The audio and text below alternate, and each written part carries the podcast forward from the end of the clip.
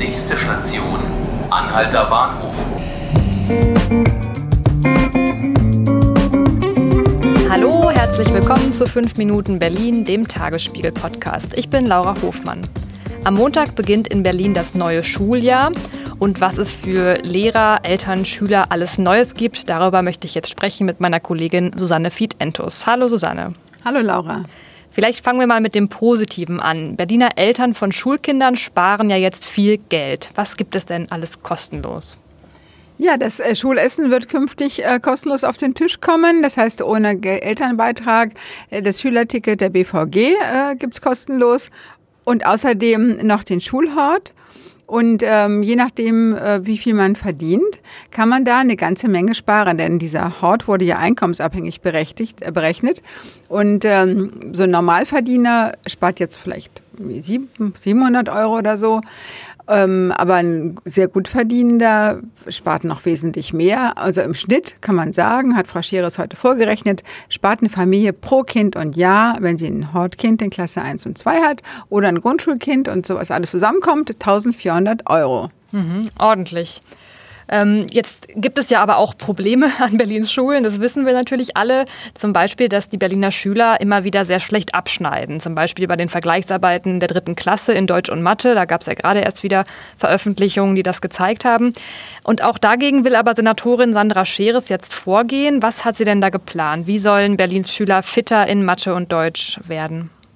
Ja, es ist ja äh, immer wieder darauf äh, hingewiesen worden, dass äh, ausgerechnet Berlin überdurchschnittlich wenig, ja, überdurchschnittlich wenig äh, Unterricht hat.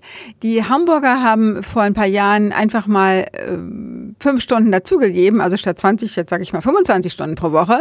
Und die, äh, das ist aber auch Religion dabei. Und die Berliner hatten eben nur ihre 20 Stunden. Ausgerechnet wir, die wir hier die größten Probleme haben mit Sprache. Mhm. Und ähm, das war immer wieder angemerkt worden. Und dann hieß es aber, naja, wir können nichts machen, wir haben ja keine Lehrer. Und Frau Scheres hat dann aber äh, entschieden in, im Qualitätspaket, dass alle äh, Kinder in Klasse 1 und 2 eine Stunde mehr Deutsch haben sollen. Und wo kommen die Lehrer dafür jetzt her? Ja, das ist, äh, wird natürlich auch ein hoher Prozentsatz sein von nicht gelernten Lehrern. Also Quereinsteigern. An den Quereinsteigern oder Seiteneinsteiger. Denn äh, die ähm, äh, Quereinsteigerquote an Grundschulen ist ja geradezu absurd hoch. Wir haben da mindestens, äh, was ich, ein Drittel, also höchstens ein Drittel gelernte Lehrer. Und von denen ähm, sind wiederum nur ein Bruchteil äh, für die Grundschule ausgebildet. Mhm. Ähm, das heißt, es ist ganz klar, dass diese zusätzlichen Unterrichtsstunden auch von nicht ausgebildeten Grundschullehrern gegeben werden müssen. Das heißt, die müssen natürlich sehr eng begleitet werden, diese Lehrer. Und es gibt deshalb auch sehr konkrete Hinweise, was mit den Schülern zu tun ist. Zum Beispiel eben dreimal pro Woche 15 Minuten lesen.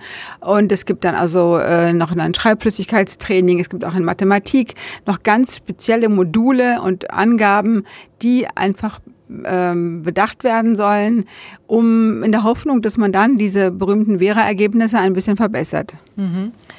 Du hast das gerade schon angesprochen, ein großes Problem an Berliner Schulen ist der Lehrermangel. Deswegen gibt es sehr viele Quereinsteiger, du hast es gesagt, besonders viele eben an den sogenannten Brennpunktschulen. Das sollte eine Geldzulage ändern. Ist das gelungen? Das scheint nicht der Fall zu sein. Ähm, auf meine Frage hin äh, heute bei der Pressekonferenz mit der Senatorin zum Schulanfang äh, hat sie ganz klar gesagt, äh, dass das keinen Effekt hatte. Diese, also diese neun Millionen Euro, die da pro Jahr also jetzt bezahlt werden für die sogenannte Brennpunktzulage, hatten keinen Effekt. Mit anderen Worten, die Ballung der Quereinsteiger im Brennpunkt wurde durch diesen Millionensegen überhaupt nicht ähm, abge, äh, ja, abgemildert. Und das heißt, äh, das Instrument ähm, ist ins Leere gegangen. Ähm, stattdessen könnte man höchstens sagen, okay, es ist eine, ein, ein, ein Goodwill-Zeichen, ein Zeichen der Anerkennung mhm. für diese Brennpunktlehrer, sagte Frau Scheres heute. Aber das ist nicht das, was man eigentlich wollte. Mhm.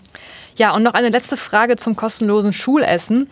Der Verband der Caterer hat ja davor gewarnt, dass jetzt massenhaft Essen weggeworfen werden müsse, eventuell, weil noch unklar ist, wie viele Kinder genau mitessen. Wie sieht es denn da aus und kann man das Essen nicht einfach weiterverteilen, statt es wegzuschmeißen? Ja, wir haben heute nochmal nachgefragt beim Verband der Caterer und die haben darauf hingewiesen, äh, dass es mit dem großen Wegwerfen wahrscheinlich vor allem am ersten Schultag äh, schlimm wird. Dann hofft man, dass es sich nach und nach hinaus herauskristallisiert, ähm, wie viele äh, Essen wirklich gebraucht werden. Aber die Aussage war auch ganz klar vom Catererverband, dass man das Essen eben nicht weitergeben kann. Es gibt ja Hygienevorschriften und kein Mensch kann verantworten, dieses Essen weiterzugeben, weil wohl nach drei Stunden sich Keime bilden und diese Verantwortung will keiner tragen, weder die Caterer noch die Schulleiter und das kann man ja auch ganz gut nachvollziehen. Mhm, okay, alles klar, Susanne.